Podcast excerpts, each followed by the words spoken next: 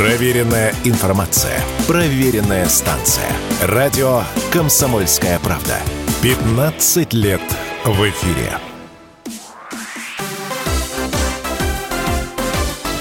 Новости спорта. Нападающий московского «Динамо» Никита Гусев в матче с Череповецкой «Северсталью» повторил рекорд Сергея Мазякина по количеству очков за один регулярный чемпионат КХЛ. «Динамо» победила «Северсталь» со счетом 3-2. Гусев на 41-й минуте реализовал булит, сделав счет 2-1 и набрав 85 очков в этом сезоне, 23 гола и 62 передачи. Гусеву 31 год. Ранее в феврале он стал первым игроком КХЛ, который преодолел отметку в 80 очков в двух регулярных чемпионатах. «Динамо» благодаря победе возглавила таблицу Западной конференции.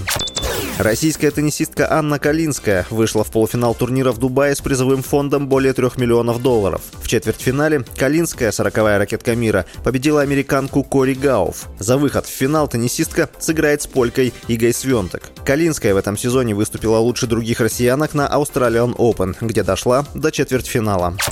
Неймар помог самому титулованному футболисту мира Дани Алвису выплатить компенсацию потерпевшей по делу об изнасиловании. По информации источника, семья Неймара помогла Алвису выплатить 150 тысяч евро. Отмечается, что это позволило сократить итоговый срок заключения футболиста. 22 февраля суд вынес Алвису приговор. Он получил 4,5 года лишения свободы. Спортсмена арестовали в январе прошлого года. По словам предполагаемой потерпевшей, 30 декабря 2022 года в одном из ночных клубов Барселоны футболист футболист запер ее в туалете, где избил и изнасиловал. Алвис становился чемпионом Франции, Италии, Испании и завоевывал национальные кубки этих стран. В составе сборной Бразилии защитник побеждал на Олимпийских играх и молодежном чемпионате мира, а также по два раза выигрывал Кубок Америки и Кубок Конфедерации. С вами был Василий Воронин. Больше спортивных новостей читайте на сайте sportkp.ru